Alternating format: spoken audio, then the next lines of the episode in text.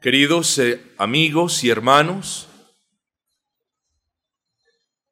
damos gloria y alabanza a nuestro buen Señor, que nos concede la bendición de comenzar hoy 4 de febrero una nueva serie.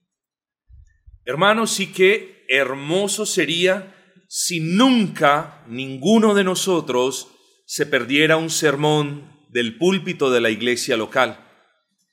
Qué hermoso sería. Hay hermanos, hermanos que viajan desde muy lejos y apreciamos que por el momento no pueda ser así. Hay hermanos que desafortunadamente les obligan a trabajar en los domingos. A estos hermanos yo les exhorto, charlen un ratico conmigo. Si por algo ha sido conocida esta congregación, es porque hemos orado para que ellos puedan cambiar de trabajo y se puedan congregar. Y hemos visto eso y podemos testificar de eso.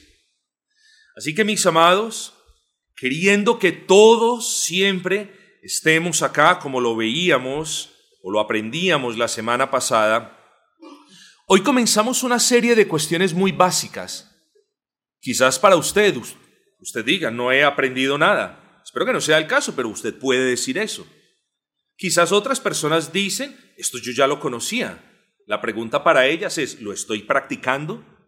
Quizás otros hermanos u otras hermanas puedan decir, bueno, pero es que eso es muy básico, o bueno, pero es que eh, no siempre lo puedo hacer. Miren, hermanos, todos nosotros somos adultos responsables, mayores de edad, personas que tomamos decisiones Espero con sabiduría y conscientes de que hay decisiones que traen consecuencias grandes y otras que traen consecuencias de igual manera no tan grandes.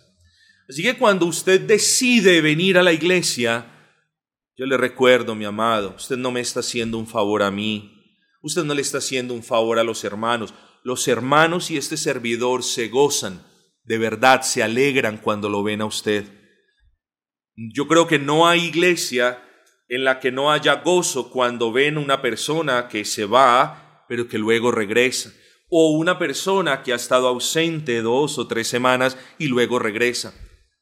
Yo quiero que el Señor me use, hermanos, abro mi corazón a ustedes en esta mañana para poder hablarle a su corazón, para poder esgrimir razones bíblicas basadas en argumentos bíblicos, con el fin de que usted entienda de que el deber de congregarnos es el más básico y elemental de todos los creyentes y no obstante, quienes se llaman cristianos lo tienen en poco. Es extraño, porque si vamos a hablar de deberes o responsabilidades cristianas, hay responsabilidades más grandes que el congregarse.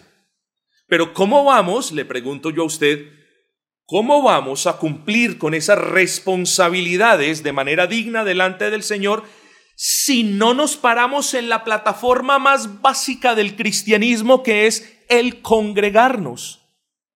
¿Cómo podemos hablar de iglesia si la esencia de la iglesia es la acción y el efecto de congregarnos? ¿Cómo vamos a decir pertenezco a una iglesia si no nos congregamos?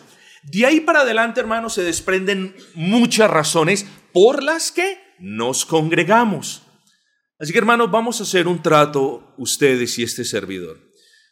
Yo voy a tratar en estas 10 o 12 lecciones que comenzamos hoy, a partir cada día del Señor, Voy a tratar de desglosar estos asuntos de la manera más básica posible. Estos son asuntos básicos, pero vamos a desglosarlo de una manera más básica posible para que al final de las 12 semanas todos podamos decir, sí, fue claro.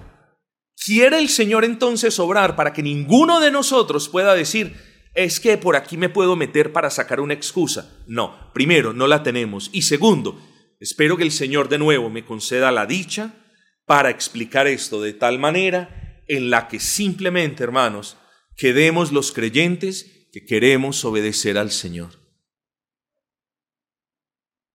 No quedan los mejores, quedan los que quieren seguir obedeciendo al Señor. Yo no lo voy a echar. Le voy a exhortar, por el contrario, a que entre a la iglesia. Y le voy a demostrar con argumentos bíblicos las razones del por qué el cristianismo de hoy se ha desviado del modelo del Señor y por qué nosotros debemos regresar a las sendas antiguas, comenzando por el congregarnos. Comenzando por ahí nomás. Nosotros no estamos adelantando esta serie. Hoy comenzamos esta serie. Y el título de esta serie no es Vivir en Amor. El título de esta serie sencillamente es el Congregarnos. Así que mis amados hermanos, hoy es la primera entrega de esta serie y comencemos diciendo simplemente que el título más grande es 10 razones por las que los cristianos nos congregamos y vamos a esgrimir 10 razones por las que usted nunca debería faltar a la iglesia, salvo en casos muy pero muy particulares.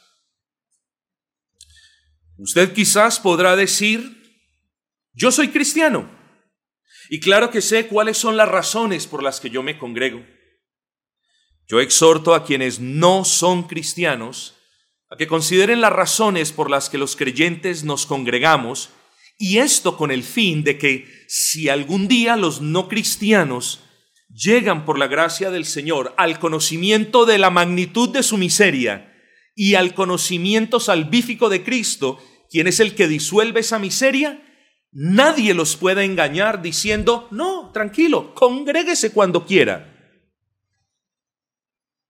Pero también les hablo a los creyentes. Les hablo a los creyentes porque gracias al Señor muchos de ellos han venido de trasfondos donde han aprendido, oye, usted y su amigo se pueden congregar como iglesia. No necesitan que vayan a la iglesia. ¿Cómo van a ir a la iglesia? Miren que allá no adoran, porque cantamos himnos. ¿Cómo van a ir a la iglesia? Mire que mm, estas personas quieren que uno esté eh, permanecido allí en la iglesia. Simplemente cuando predicamos, esforcémonos y seamos valientes y perseveremos en la doctrina. Hermanos, doy gracias a Dios, muchos de ustedes, los que se congregan hoy fielmente, aprendieron en oportunidades pasadas que no era necesario reunirse tantas veces sino simplemente los domingos. Mis amados hermanos, ustedes son creyentes y Dios ha obrado en ustedes.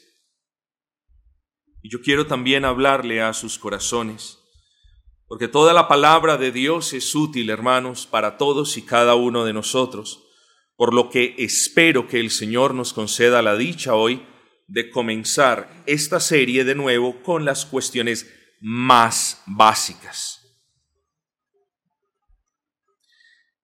Quiero por favor que abran sus Biblias. Vamos a abrirla en dos partes. En Deuteronomio capítulo 31, cuando lo encuentre, le pone allí el dedo o el marcador. Y en Hebreo capítulo 10, Hebreos capítulo 10.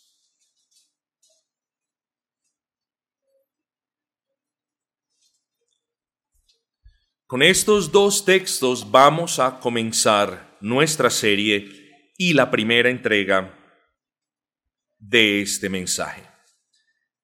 Deuteronomio 31, 12.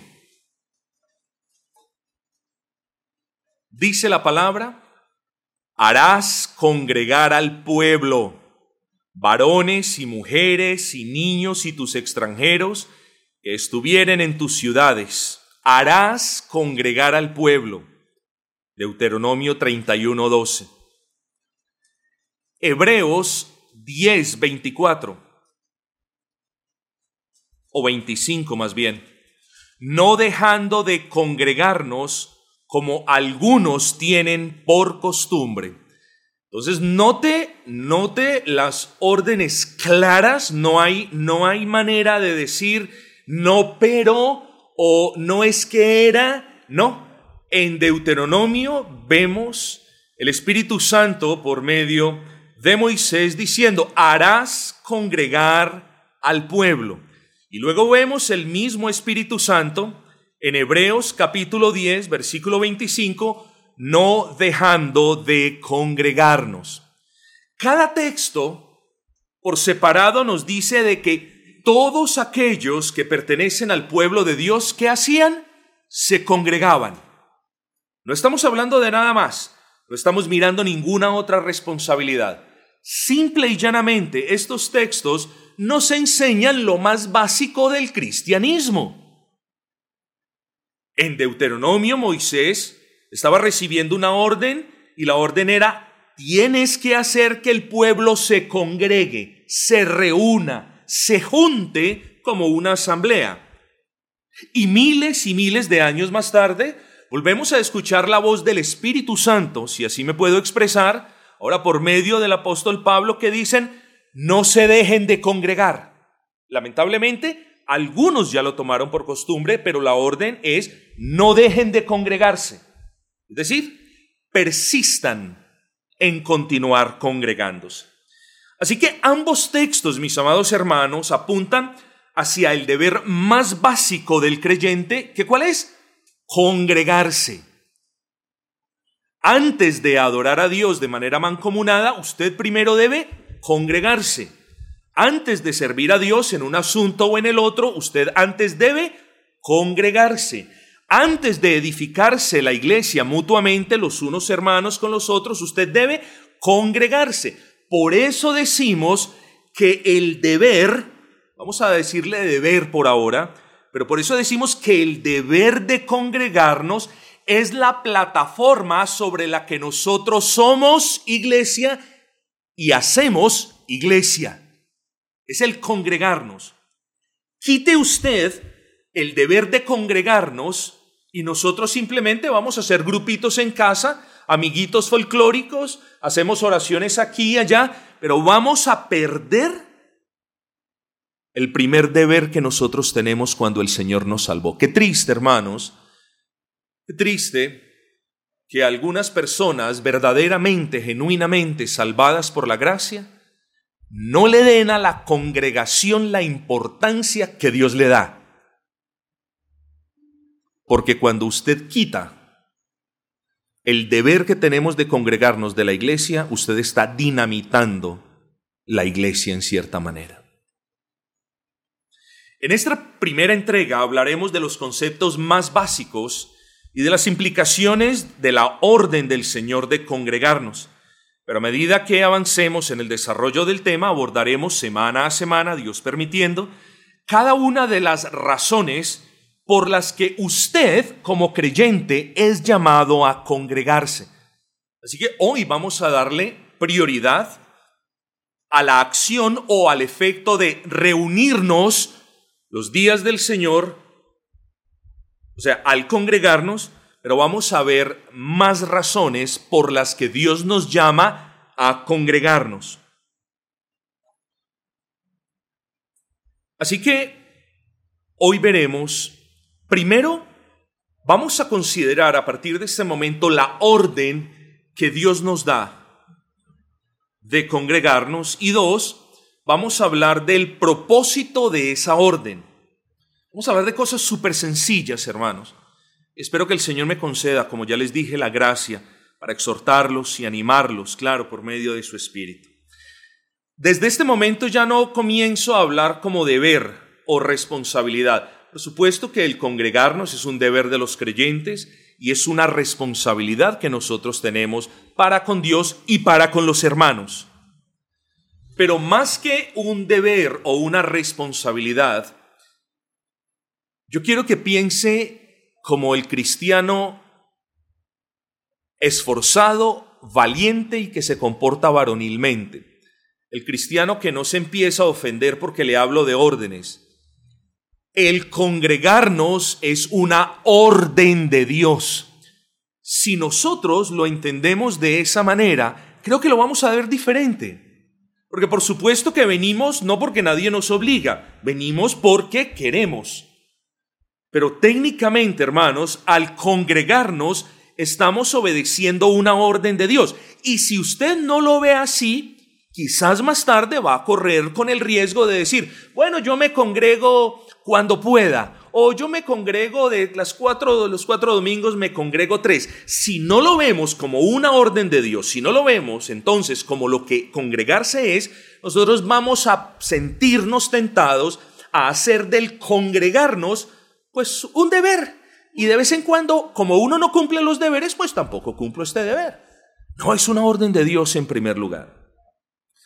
Al comenzar estas consideraciones bíblicas, sería bueno y útil establecer en primer lugar que cuando hablamos de congregarnos, queridos hermanos, por favor, se lo ruego, no hablamos ni de una costumbre, ni de algo que, una práctica que hemos heredado, no hablamos de algo que vimos y nos pareció interesante, no hablamos de una opción, sino que como les dije, cuando usted piense en el verbo congregarse, lo vea como una orden.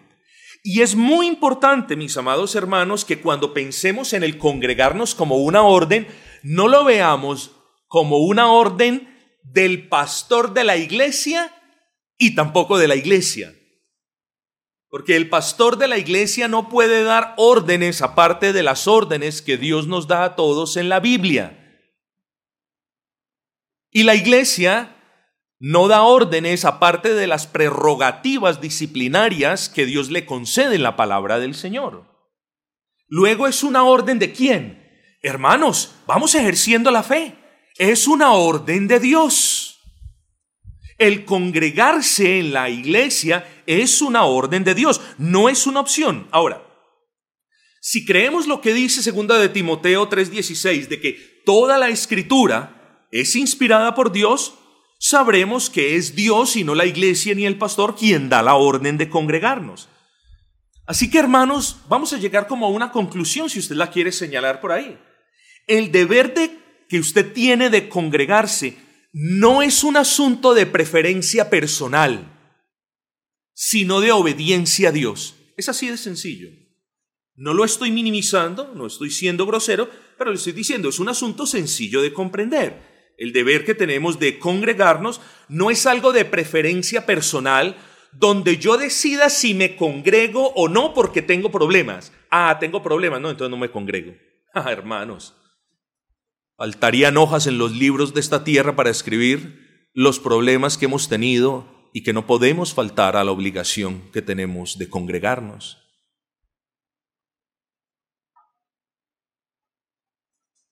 Luego, cuando usted no se congrega, usted está en desobediencia a esa orden y toda desobediencia, y aquí es donde se pone interesante el asunto, miren los razonamientos básicos y sencillos. Si admitimos Ojo que ya les di las bases bíblicas. En el Antiguo Testamento usted puede ver cientos de veces la palabra congregarnos, es decir, el pueblo de Dios se reunía como asamblea. Pero en el Nuevo Testamento tenemos la misma historia y tenemos como un sello clarísimo. Gracias Señor por haber inspirado al autor el sello clarísimo y fidedigno de que los creyentes no pueden dejar de congregarse. Así que hemos establecido que es una orden. Pero cuando usted entonces no se congrega, yo no voy a entrar aquí en una casuística. Bueno, es que si su tío vino y si no había visto a su tío por cinco años, entonces sí, no se congregue. Bueno, es que si tiene un dolor, pero el dolor pasa de los 37.5 grados de fiebre, eh, no, es mejor que no se congregue. Yo no puedo dar una casuística, yo no puedo traer aquí que por cada caso usted mire como una lista que va a ser infinita de cuándo me congrego y cuándo no. Desde que usted sepa, mi amado hermano, de que su deber es para con Dios y no para con los hombres, desde que usted sepa que si usted no se congrega con una causa justa, usted está desobedeciendo a Dios. Y más que desobedecer a Dios, note esto, el que no se congrega por una causa justa está en rebeldía con Dios. Está diciéndole, Señor, sé que y comprendo que el congregarse es una orden bíblica, pero hoy no lo voy a hacer. Hoy no lo voy a hacer porque tengo, este dedito me duele y yo quiero ir a la iglesia en todas mis facultades. Hermanos, la semana pasada lo advertimos, que ninguno de nosotros se constituya en el mayor fabricante de excusas que a la postre vendrá en detrimento de su alma. El que fabrica excusas para no obedecer al Señor perjudica grandemente su alma, mi hermano. Así que debemos congregarnos con la iglesia siempre que podamos. Aquí en Gracia Redentora tenemos una expresión que es esfuerzo razonable. Aquí no le podemos pedir a nadie que haga un esfuerzo irracional por congregarse. Yo no le puedo pedir a los hermanos que vienen del valle, se tienen, miren lo que dice la palabra, yo no les puedo dar una cartilla humillándolos diciendo, tienen que congregarse los lunes. ¿Cómo yo les voy a pedir que vengan los lunes? Más de 100 kilómetros y luego salgan de aquí a las 9 de la noche 100 kilómetros. Eso es irracional. ¿Sí me comprenden el razonamiento, hermanos? Pastor, es que los lunes me hacen trabajar. Aquí tenemos un hermano querido que es doctor y por alguna razón le hacen trabajar hasta las siete y media, ocho de la noche en algunas ocasiones. ¿Cómo le voy a decir yo a esa persona, oiga, tiene que dejar el trabajo porque tiene que congregarse? Eso es irracional. Pastor, estoy en clínica eh, cuidando a mi hija. No, usted tiene un deber, ojo con eso, tiene que venir. Eso es irracional. Lo que sí decimos, hermanos, con la autoridad que el Señor nos concede, es que todos los creyentes debemos hacer esfuerzos razonables dentro del límite de la razón. En ocasiones tenemos un poquito de malestar y tenemos que hacer un esfuerzo razonable para venir. En ocasiones tenemos un dolor en el dedo y tenemos que hacer un esfuerzo razonable. En ocasiones está lloviendo y tenemos que hacer un esfuerzo razonable. ¿Entienden el punto, hermanos?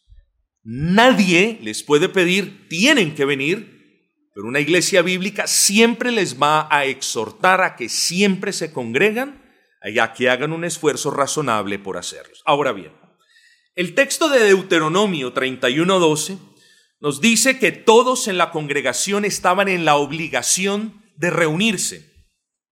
Noten el imperativo. Dice, harás congregar al pueblo. Y la idea más que un manda a que el pueblo se congregue, es un, es tu responsabilidad que el pueblo se congregue. Así que cuando el ministro no los exhorta a que se congreguen, el ministro es el responsable de cualquier deficiencia en la congregación. Pero cuando el ministro arguye de manera bíblica que el congregarse es el primer y más básico de las órdenes que Dios nos da, nos da cuando nos salva, ya el que no se congregue ya la sangre, lo hablo en términos proféticos conocidos, ya no cae sobre mí, cae sobre cada uno de los que prefieren desobedecer al Señor. Uno hubiera esperado que si el pueblo teme al Señor, el pueblo hubiera continuado obedeciendo a Dios.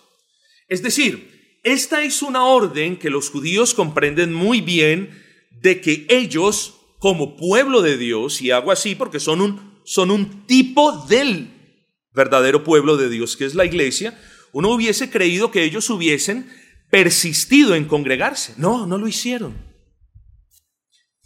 Fíjese que para los, sí, pasaron muchos años, pero fíjese que para los tiempos del apóstol Pablo, ya muchas personas no tenían el congregarse tan alto como lo tuvieron sus antepasados siempre. Ahora aquí venimos al libro de los Hebreos, donde ya, creo yo, estoy seguro, por lo que puedo comprender, Pablo, inspirado por el Espíritu Santo, ya estaba notando que existían algunos creyentes que continuaban profesando de boca la fe en Cristo, pero a quienes ya no se les veía en la congregación.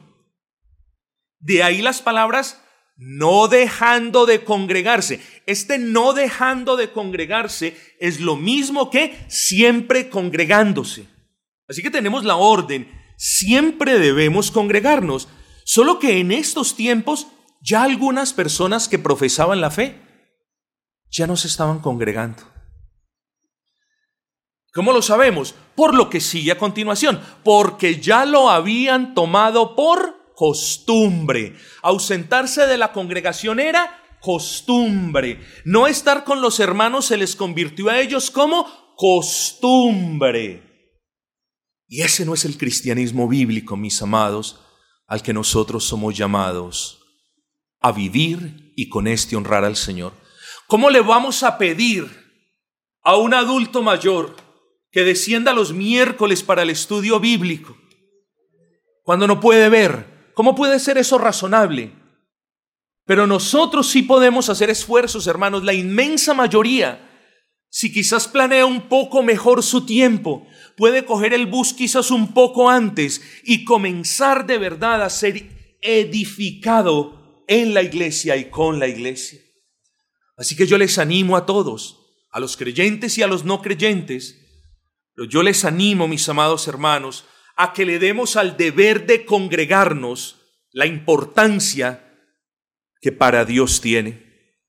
Entonces los que profesamos la fe en el Señor Jesucristo, no solamente tenemos un principio vinculante, principio vinculante en el Antiguo Testamento, en el libro de Deuteronomio, como ya lo vimos, haz que se congreguen todos, hombres, mujeres y niños, y aún los que no eran del pueblo, pero que les servían, todos.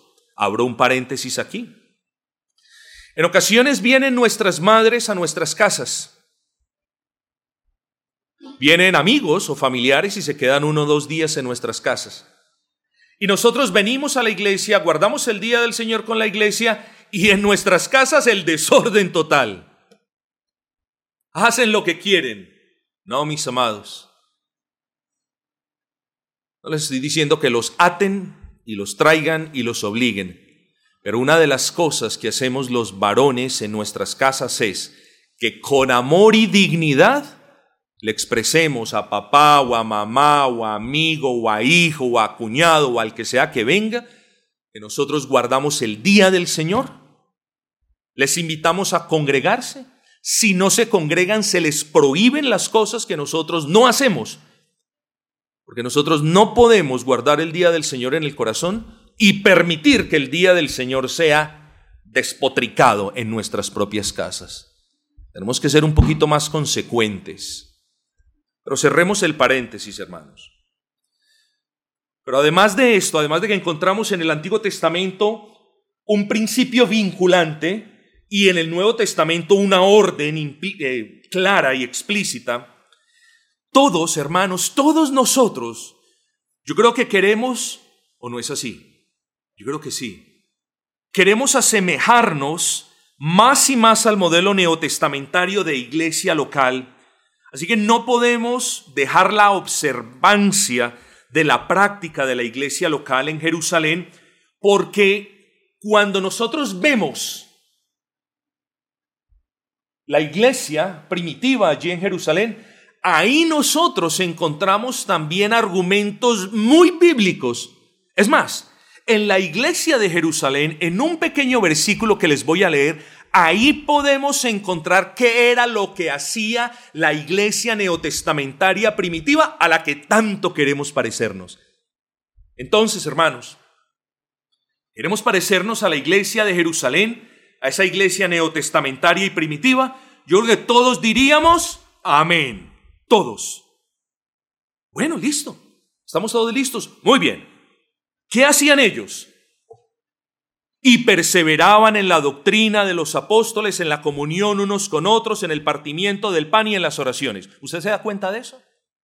Si queremos ser como la iglesia primitiva, si queremos ser como la iglesia bíblica que tanto vemos y añoramos y en las que ocasiones de manera defectuosa vemos como un modelo que ya no aplica a nosotros, debemos poner nuestros ojos y mirar la iglesia de Jerusalén porque en esta iglesia, ¿cuál era la práctica de los hermanos? Hermanos, la práctica de estos hermanos era perseverar en la doctrina. Ellos perseveraban en la doctrina que fueron enseñados. Una iglesia persevera, se persuade de manera ordenada por el pastor y los ancianos de la doctrina que se le enseña. Su deber, su obligación, si puedo hablar de eso, es persuadirse de esta doctrina, no de ninguna otra.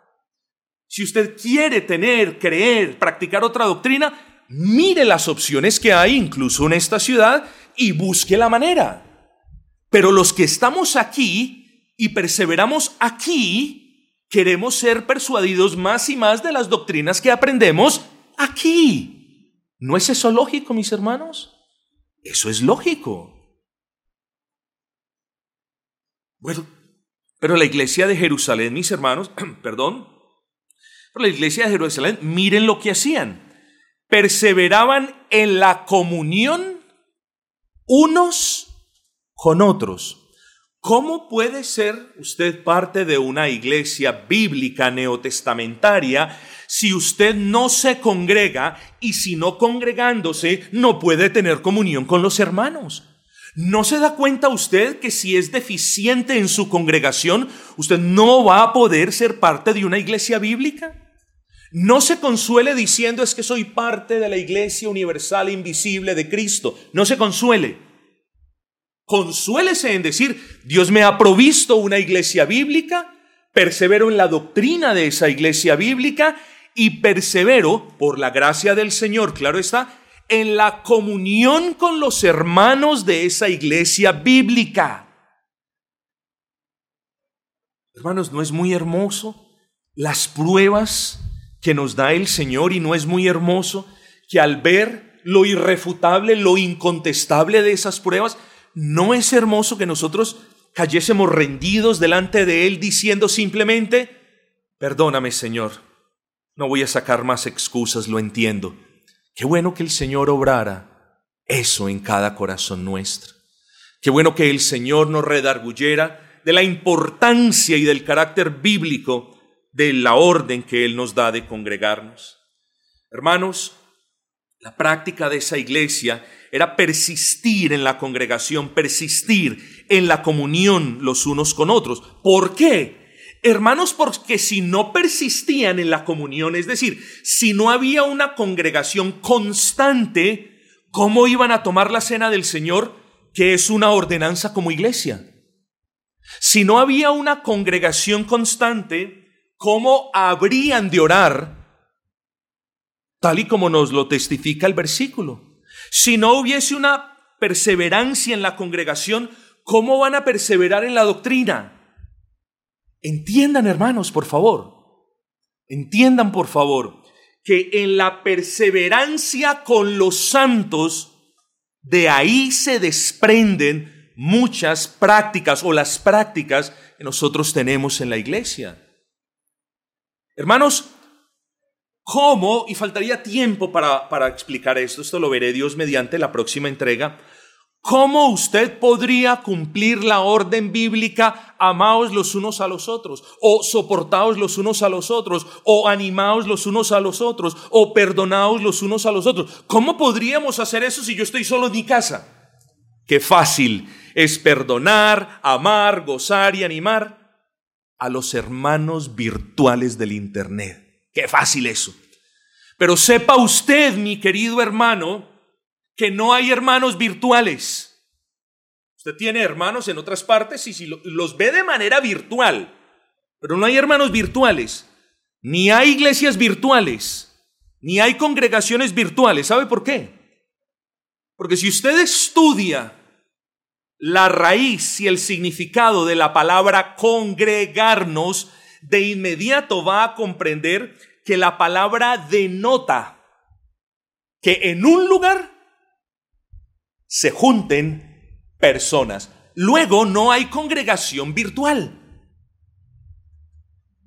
Las congregaciones son reales, bíblicas, de gente de carne y de hueso, no de imágenes y no de eh, frases muy elocuentes. No, nosotros nos congregamos, hermanos, para la gloria de Cristo, de manera presencial, tantas veces como podamos, de manera esforzada y sacrificial, porque cuando nos congregamos entonces podemos obedecer las encomiendas que Dios le ha dado a la iglesia, hermanos.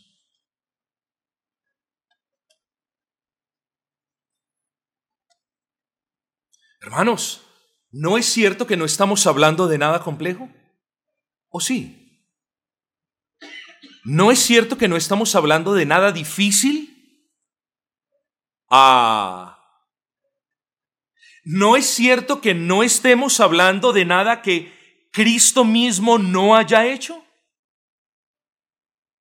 Hermanos, el andad como Cristo o el andad en Cristo o el andad como Cristo anduvo implica lo que Cristo hizo, que fue no dejar de congregarse. Hermanos, pasan los años y las personas en vez de sobreedificar sobre esos buenos ejemplos de sacrificio de los antepasados, de tesón, de esmero, se vuelven más flojos. Los hijos de hoy no eran los mismos hijos que se tuvieron hace 30 y 40 años, no lo son. Mis amados hermanos, el cristianismo no cabe dentro de esas categorías. Yo les pido, hermanos, que ustedes mediten en la importancia de la congregación, del congregarnos. Porque no estamos hablando, hermanos, nada de que, de, que ponga en peligro nuestras vidas, ni de nada que miles de millones de creyentes no hayan hecho antes de usted. Estamos hablando de lo más básico. Hablamos de unirnos física y espiritualmente a los otros santos que componen la iglesia. El congregarnos entonces es la acción primaria y básica de la obediencia cristiana. Pretendemos obedecer al Señor en unas cosas y en lo primero, que es congregarnos, a eso no le prestamos tanta atención. Y yo tengo para decirle, si usted no es fiel en lo más básico, que es congregarse, difícilmente podrá hacerlo en las razones por las cuales se congrega. Si usted no es fiel en lo poco, no será en lo mucho. Si usted no es fiel en lo más sencillo, en las responsabilidades más grandes, difícilmente lo podrá hacer. Pidámosle al Señor, mis amados hermanos, en caso de que Él nos esté redarguyendo, pidámosle al Señor que derribe toda fábrica de excusas que hemos elaborado, que derribe todo muro de pereza que nos ha impedido congregarnos. Pidámosle al Señor que nos conceda ser sacrificados, valientes. Hermanos, y estoy seguro de que si comenzamos a perseverar en congregarnos, Dios nos va a edificar de una manera más hermosa. Se lo voy a explicar por qué. Porque usted se pierde dos o tres semanas y los que permanecemos vamos siendo edificados. A la tercera semana, usted vuelve a ser edificado, pero usted ya perdió algunos ladrillos que de alguna manera, si está interesado, podrá poner ahí como remiendo. Ya no va a ser lo mismo. Usted se está rezagando un poquito. Participe de las congregaciones y sea ministrado por el Señor desde el púlpito. Así que mis amados hermanos, el dejar de congregarse por asuntos pecaminosos, por pereza, por dejamiento, por paseos, por familiares, porque por, por, por, no querer hacer un esfuerzo razonable e incluso porque hace calor o porque llueve, es algo que demuestra cuatro cosas. Primero, la poca gratitud que usted tiene con el Señor. El que se deja de congregar tiene poca gratitud con el Señor y con lo que el Señor ha hecho por él. Segundo, el que se deja de congregar tiene poco valor la iglesia en la que Dios lo ha plantado. ¿No sabe usted que usted es bendición para la iglesia? ¿No sabe el que no se congrega que la iglesia lo necesita? Hay muchos que no saben. La iglesia necesita a todos los creyentes, no solamente al pastor, hermanos. La iglesia necesita a todos los creyentes, porque si la mies fuera poca o si el trabajo fuera liviano, vaya y venga. Con cinco hermanos nos valemos. Pero la mies es mucha y el trabajo es arduo, hermanos. Por lo que le hago un llamado a su corazón a que considere no dejar de congregarse. Pastor, no me queda fácil, quiero hacerlo, pero requiere un poco de ayuda. Hable con el pastor o con los hermanos. Hable con el hermano Harold. Hable con los dos hermanos que están sirviendo de un lado para otro. Pidan ayuda, que para eso está la iglesia, mis amados. El que no se congrega lo digo con respeto, muestra, ojo con esto, o la mucha rebeldía que hay en su corazón o el poco conocimiento que tiene de la palabra de Dios. Una de las dos. No hay otra. Vamos, vamos hermanos a no sacar defensas, vamos a permitir que la palabra nos hable. El que persiste en no congregarse muestra la rebeldía y la altivez de su corazón o simplemente muestra que no conoce nada de lo que dice la palabra.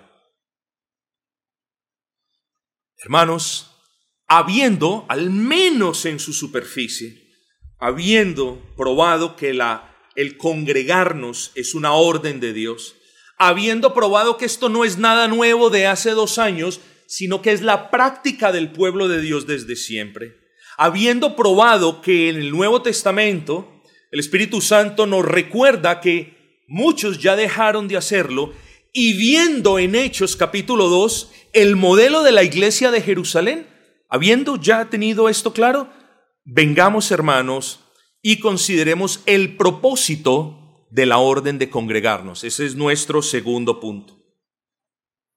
¿Cuál es el propósito de la orden? Congregarnos. ¿Acaso Dios tuvo alguna vez como propósito dar una orden caprichosa para agobiar al pueblo? Lejos esté de nosotros pensar tal cosa. El congregarnos, además de una orden de parte de Dios, orden que por cierto Él consignó en las Escrituras y que además consagró como de riguroso cumplimiento para todos los que decimos pertenecer a su pueblo, el congregarse, escuche esto, ha sido, es y será de bendición para el creyente. Así que cuando usted se congrega, usted viene a cumplir unas labores, viene a adorar al Señor, viene a servir con los hermanos, viene a edificarse con los hermanos, viene a luchar contra el mundo, viene a hacer muchas cosas, pero cuando usted se congrega, quiero que me diga, mi amado, ¿quién es el primero que es bendecido? Usted mismo. Usted mismo es la primera persona que es bendecida. Luego usted no le hace un favor a la iglesia, ah, ah, los voy a acompañar como si estuviéramos solos. No, usted va porque Dios la llama o lo llama y cuando usted va en obediencia, responde en obediencia al llamado de Dios, toma, ahí está la bendición del Señor esperándote de una manera o de otra.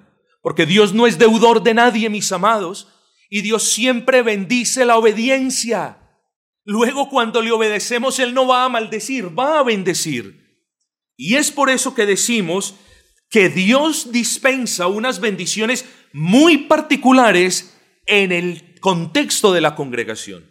No decimos que Dios no dispensa bendiciones en lo privado de nuestras casas. No decimos que Dios no dispensa bendiciones cuando estamos en el bus orando. Claro que sí. Pero en el contexto de la obediencia mancomunada del pueblo de Dios, Dios se manifiesta de una manera particular y hermosa. Y es también deber nuestro, mis amados hermanos, participar de la manifestación de Dios en la iglesia cuando estamos reunidos como iglesia.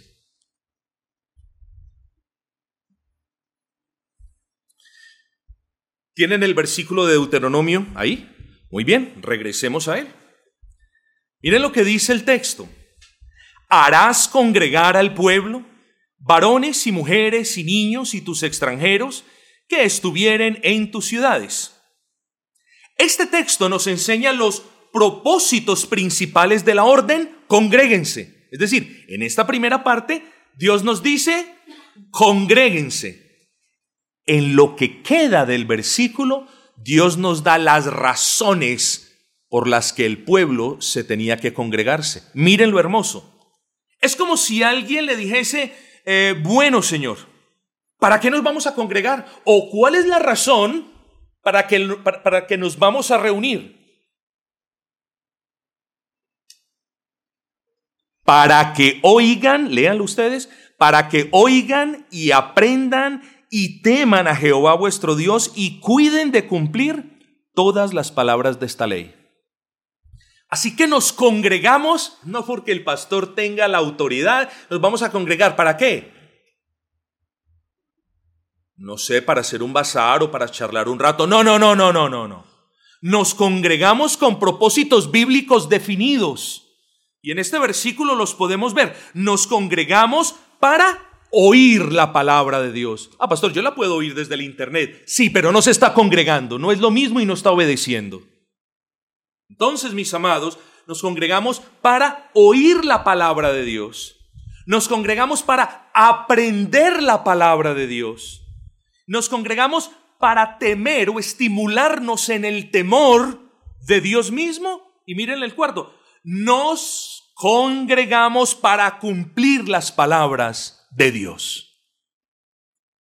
Hermanos, ¿vieron por qué el cristianismo, que poco se congrega, el cristianismo laxo, relajado, ¿vieron por qué ese cristianismo es muy fácil? Claro, ¿cómo no va a ser fácil? Pocos se congregan y cuando se congregan, no se congregan para lo que Dios quiere que se congreguen. Hermanos, nosotros no somos mejores por hacer lo que Dios quiere para los que se congregan. No somos los mejores, lejos de serlo. Pero sí creemos, hermanos, que Dios ha dispensado una gracia particular sobre esta congregación, hermanos. Y no podemos dejar morir ese regalo que Dios nos da. Yo les exhorto a quienes aún no están firmes, congréguense tantas veces como el Señor les permita hacerlo. Congréguense de tal manera que el día que no lo hagan tengan una limpia conciencia de que no me congregué porque estoy en el hospital, me quebré un pie. Estoy poniendo ejemplos. O no me congregué porque llegué a la casa a las 8 de la mañana de trabajar y se me olvidó poner el... Que tengamos una limpia conciencia Usted sabe cuándo es que tiene una limpia conciencia y cuándo no. Así que hermanos, les exhorto, mis amados hermanos. Así que en el sentido más básico, el pueblo de Dios se congrega porque el Señor no quiso que su pueblo fuera, fuera instruido en sus casas de manera particular, sino que determinó que la instrucción para con la iglesia, para con su pueblo, se llevase a cabo en un lugar donde las personas se congregaban, no en el Internet. Nehemías 8.1.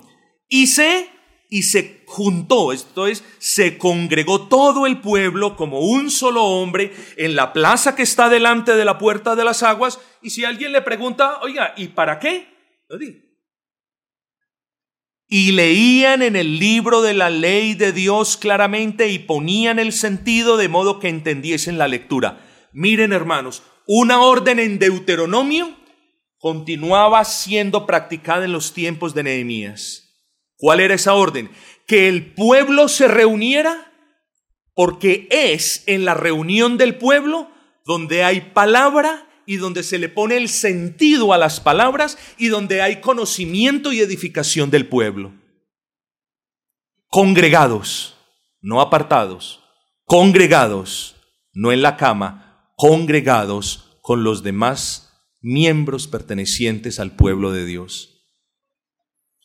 También nos congregamos porque no solamente somos llamados a obedecer al Señor en lo privado, sino que somos llamados a obedecer al Señor en lo público, es decir, cuando nos congregamos con el resto del pueblo de Dios, mire lo que dice el texto en Deuteronomio 31:12, harás congregar al pueblo, varones, mujeres, niños, etcétera, y dicen, para que cuiden de cumplir todas las palabras de esta ley. Yo le explico eso tranquilamente. Cada uno de nosotros como ser humano, bien sea que viva solo o cuidando los papás, o todavía bajo autoridad de los padres, o simplemente en cualquiera de las manifestaciones o formas, cada uno de nosotros los creyentes es llamado a poner por obra lo que Dios nos dice en su palabra, ¿no es así? Muy bien. ¿Quién nos enseñó que como iglesia no somos llamados a eso? Somos llamados a poner por obra, a poner en práctica lo que aprendemos. donde En la congregación somos llamados también a ponerlo en práctica como congregación. Luego, no podemos decir, es que yo soy obediente, eh, orándole al Señor en las mañanas y también en las noches, y lo hago lunes, martes, miércoles, jueves, viernes, sábado, domingo, pero no, no, no voy a las reuniones de oración, ya no es suficiente. No, no, no, no, no, no, no, no, no. Obediencia a la palabra ley tanto en nuestros hogares como de manera pública en nuestras iglesias. El cristianismo verdadero es un cristianismo consecuente, hermanos. Dejemos de dividir, hermanos, el cristianismo entre privado y congregacional. Y en el privado, que nadie lo ve, usted es el mejor, el más santo, el que más ora, el más dedicado y el más bueno. Y en el público, donde sí nos vemos nuestras falencias, no, no, en ese no participo yo, no, su testimonio tiene que ser puesto también en tela de juicio en lo público de la iglesia, mis amados hermanos. Usted no tiene un buen testimonio en lo oscuro de su cuarto. El buen testimonio lo da ¿quién? Lo da la iglesia, primeramente lo da la iglesia de Cristo, mis hermanos. La mamá suya da el mejor testimonio de usted, me imagino. Pero los que dan testimonio porque los conocemos, porque vemos qué hace, cómo lo hace, ta, ta, tan, primeramente somos en la iglesia, hermanos. Pero hay más, hermanos. En el texto de Hebreos 24, el Señor nos deja saber más razones o propósitos por las cuales su pueblo se congrega. Ahora entendemos que no solamente se congrega para participar del culto público, oyendo la palabra con los hermanos y poniendo la palabra con los hermanos, sino que somos llamados a congregarnos para. Recuerden Hebreos 10:25. Hebreos 10:25 nos da otra razón más. Y en Hebreos 10:25 nos dice de que no podemos dejar de congregarnos. ¿Por qué? Porque somos llamados a congregarnos para considerarnos unos a otros y para estimularnos al amor y a las buenas obras. Sigan viendo, hermanos, razones. Así que cuando usted no se congrega, usted está desobedeciendo la orden que Dios le da de considerar al otro hermano, de poderle ayudar al otro hermano, de poder estar pendiente del otro hermano. Pastor, es que yo lo hago por teléfono. No, no, no, note por favor que el contexto inmediato es la congregación. No busque excusas para saltar un mandato bíblico. Póstrese delante de la cruz y pida perdón si ese es el caso. Pero hermanos, seamos humildes. Dios nos llama a congregarnos para que estemos pendientes del bienestar los unos de los otros, para estimularnos al amor, no a los chismes, no, no, no a las calumnias, no al que dirán de esto, no al a mí me parece. Aquellos, para eso no se congregan los cristianos, para eso se congregan los chismosos en las peluquerías, hermanos. En la iglesia los creyentes nos congregamos para esto. Y además de todo dice, para las buenas obras. Hermanos, cada uno de nosotros debe hacer alguna buena obra si el Señor le permite, claro. Pero no solamente como individuo, sino como congregación. Note usted, hermano, entonces esto. Qué fácil, pero qué antibíblico. Es el cristianismo en el que las personas no se congregan fiel y constantemente, en el que no hay participación de ellos en la instrucción bíblica que se imparte desde el púlpito, en el que no hay una suma de esfuerzos congregacionales para obedecer al Señor, en el que unos hermanos no le rinden a otros hermanos lo que deben, amor, perdón, ánimo, exhortación, etc., y en el que las buenas obras y el servicio al Señor que rinden los hermanos son inexistentes. Qué fácil ese cristianismo. Hermanos, entonces, en última instancia, la respuesta que cada uno de nosotros debe dar es, ¿quiero o no quiero ser ¿me quiero o no me quiero asemejar al cristianismo bíblico que leemos en la Biblia, Hechos capítulo 2 de la iglesia de Jerusalén? Si la respuesta es no, me voy a buscar otra iglesia, ah, no. Hay. Pero si la respuesta es sí, conozco mis falencias, pero quiero ser parte de una iglesia que en medio de cualquier falencia, y las tenemos, quiere ser o asemejarse a esa iglesia. Entonces, bienvenido y esforcémonos, hermanos. Vamos a ponerle orden a la vida, comencemos por eso, por lo más básico. A veces nuestras vidas cristianas son un desorden. Comencemos por lo más básico. Comencemos por congregarnos, comencemos por conocer al hermano que nos saludamos, comencemos por hablar más con la hermana con la que casi no hablamos, comencemos a interesarnos por los otros. Eso es considerarnos mutuamente. Consideremos esas cosas, démosle prioridad a estas cosas y van a ver los cambios, hermanos, porque las promesas vienen de la palabra del Señor. Así que hermanos, me muevo ya hacia la conclusión y espero que pueda cerrar de una manera honrosa. Hay bendiciones que Dios dispensa al individuo cuando ora en su casa, cuando medita la palabra cada madrugada, cuando hace su devocional. Y hay otras bendiciones que el Señor dispensa a nivel congregacional. O cómo el salmista pudo haber dicho que era bueno y delicioso que los hermanos habitaran juntos en armonía. ¿Cómo pudo haber el Espíritu Santo inspirado al salmista para que quedaran registradas esas palabras? Si el pueblo de Dios puede vivir congregándose cuando quiere, hermanos, ¿cómo podemos entender esto? No lo podríamos entender. El pueblo de Dios es llamado a congregarse siempre. Ojo, siempre y cuando sea razonable hacerlo. Usted está en medio de una montaña, hay un incendio forestal y usted dice, no, yo me voy a congregar. Hermano, no lo haga, no sea necio. Lo necesitamos con vida. No, no, no, no se las dé de, del cortallamas, no, quédese en casa, espere que apaguen todo lo demás y entonces la próxima, Dios conoce. El problema con la expresión Dios conoce es que ya la han usado tanto y de manera tan mala que por cualquier desafío menor yo ya me estoy exculpando con la frase Dios conoce mi corazón. Claro, Dios conoce la pereza que hay en tu corazón. Dios conoce que no te quisiste levantar temprano para venir a la iglesia. Dios conoce que no quisiste hacer una cosa o la otra para llegar a tiempo. Eso sí lo conoce Dios. Pero de eso sí no dices Dios conoce, ¿no es así? Tú dices Dios conoce el corazón cuando ante la mínima dificultad tú dices, ya no voy a la iglesia. Dios conoce. Y, pones una cara de santo que no la he visto. Dios conoce, Dios conoce, pastor, Dios conoce, hasta amenazante. No, no, no, no, no. Dios conoce que cada uno de nosotros debe hacer un esfuerzo.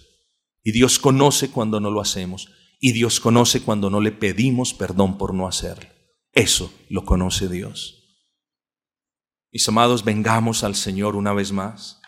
Pidámosle al Señor hoy que hemos visto solamente en su parte más externa Hoy que hemos visto la orden que Dios nos da de congregarnos y el por qué debemos congregarnos, hoy que hemos visto esas cuestiones en su manera más básica, hermanos, ¿no es cierto que hoy tenemos la oportunidad de poner esta palabra por obra? Si yo les hubiera hablado de una santificación esforzada y progresiva y les hubiese esgrimido algunas perspectivas puritanas, Hermanos, es como decirles a un niño de cinco años, eh, suba al monte Everest, ahí, ahí está la maleta, suba. ¿Sabe qué estoy haciendo?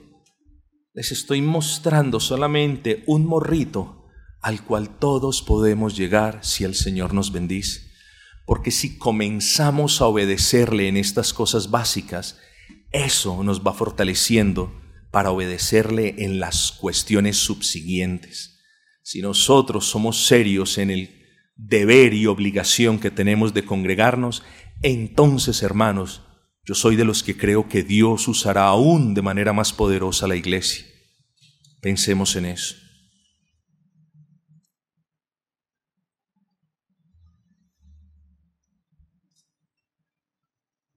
Hermanos, es claro que habiendo, termino ya, es claro que habiendo dado el Señor la orden de congregarnos como iglesia, Nadie puede decir que el quedarse en casa y orar y cantar dos himnos equivale a asistir a la iglesia.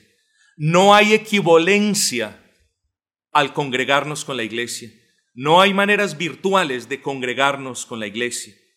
Como ya les expliqué, hermanos, no hay alternativas que Dios haya establecido de congregarnos con la iglesia, aparte de ir a un lugar específico, en este caso, este templo, donde están reunidos los demás integrantes del pueblo del Señor. Eso es congregarse. Así que no nos equivoquemos, mis amados hermanos, Dios estableció desde el comienzo que su pueblo se congregara para escuchar la palabra con los hermanos, para aprender al lado de los hermanos y para poner la palabra que ha aprendido por obra con los hermanos. Ese es el texto de Deuteronomio. Y cuando consideramos el texto de Hebreos, Dios estableció que su pueblo se congregara para convivir con los hermanos, para servir al Señor con los hermanos. Y si consideramos el texto de Hechos, Dios estableció que su iglesia, es decir, los santos se congregaran para perseverar en la doctrina de los santos, para perseverar en la comunión los unos con los otros, para perseverar en la ordenanza de la cena y para perseverar en las reuniones de oración, hermanos. No nos congreguemos en la mínima cantidad o nivel posible Pidámosle al Señor que nos dé gracia y que podamos esforzarnos para congregarnos, por el contrario, tantas veces como sea posible. Si a usted le dicen, toque la puerta de la esquina de esa casa y le van a dar cinco mil pesos todos los días que la toque, usted va, la toca. Estoy convencido. Yo voy y la toco. Pues si me lo van a dar gratis y no me van a poner a decir ni a hacer nada tonto, yo lo recibo. ¿cuánto más deberíamos ser diligentes para tocar como congregación las puertas del cielo en oración y pedir de Dios más instrumentalidad, más recursos, más gracia, más esfuerzo? ¿Cuánto más deberíamos esforzarnos por reunirnos como un solo hombre, como un solo cuerpo, para adorar para amarnos mutuamente. Esa es la iglesia. La iglesia sin el hermano no puede ser iglesia. Así que yo le exhorto a todos los que en verdad han creído en Cristo a que hoy sean animados a congregarse de manera diligente. Congréguense, hermanos, porque entre más se congreguen, más bendición hay. Eso no lo digo yo ni me lo invento yo, hermanos entre más se congreguen con el deseo de honrar al Señor, de obedecer al Señor, más bendición hay. No piense solo en su bendición, no seamos egoístas. Piense en las bendiciones que Dios trae a la iglesia cuando todos en la iglesia se congregan. Primera orden, hermanos, congregarnos. Ay, tan difícil. Espero que no demos la vuelta, hermanos. Espero que hayamos visto que es una orden. Espero que hayamos visto que es natural. Espero que hayamos visto que está ahí apenas al alcance de nosotros para que animados por el Señor podamos siempre congregarnos y honrarle.